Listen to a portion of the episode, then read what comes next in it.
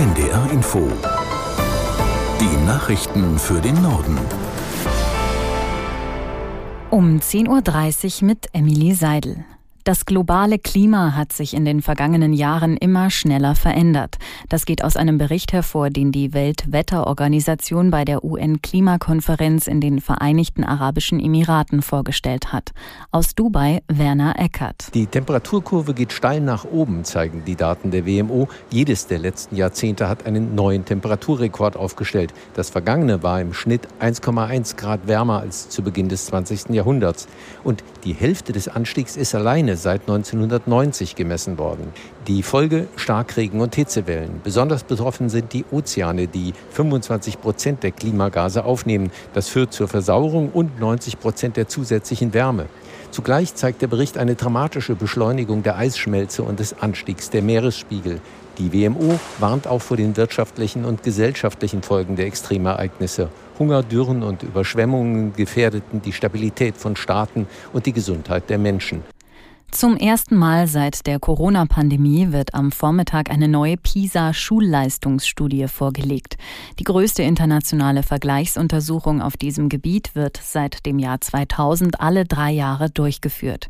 Efi Seibert erläutert aus Berlin, worum genau es in der Studie geht. Im Prinzip geht es immer um folgende Fächer. Lesen, Naturwissenschaften und Mathe. Und diesmal wird vor allem aufs Rechnen geschaut. Also, wie schneiden die Jugendlichen aus 80 Ländern in Mathe ab? Bisher lag Deutschland da immer so im Mittelfeld. Spitzenreiter sind eher chinesische Regionen und Singapur. Das Besondere an dieser neuen Studie ist aber, dass da auch die Auswirkungen der Corona-Pandemie deutlich werden. Für Deutschland sind das wahrscheinlich keine besonders tollen Aussichten, denn wir hatten da ja große Probleme. Es gab sehr lange Schulausfall, dann waren die Schulen nicht gut ausgerüstet für Online-Unterricht und auch die Lehrer waren nicht wirklich vorbereitet. Da haben manche Schülerinnen und Schüler sehr, sehr viel Zeit verloren.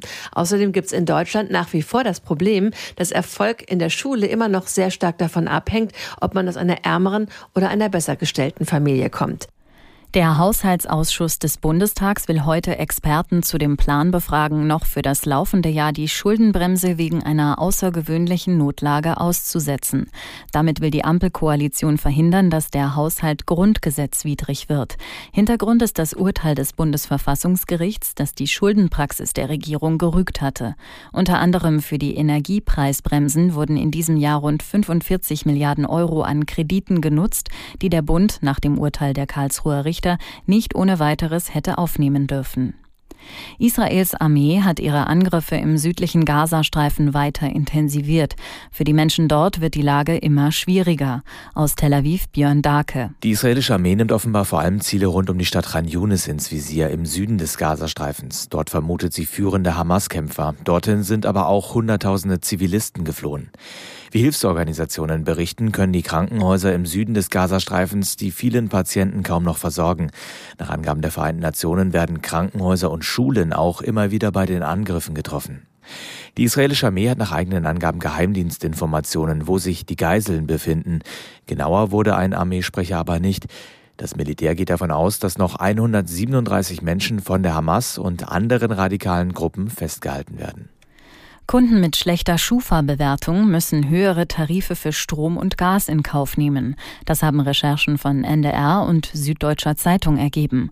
Peter Hornung berichtet. Wer von der Schufa eine gute Bewertung bekommt, dem bieten Energieversorger einen attraktiven Sondervertrag mit günstigen Preisen. Wer einen schlechteren Schufa-Score hat, der hat nur die Möglichkeit, in die vergleichsweise teure Grundversorgung zu gehen. Mehrere große Gas- und Stromunternehmen räumten auf Nachfrage von NDR und Süddeutscher Zeitung ein, bei solchen Vertragsentscheidungen die Zahlungsfähigkeit von Kunden zu beurteilen. Der Hintergrund, bei Sonderverträgen können sich die Unternehmen aussuchen, mit wem sie den Vertrag schließen, im Gegensatz zur Grundversorgung.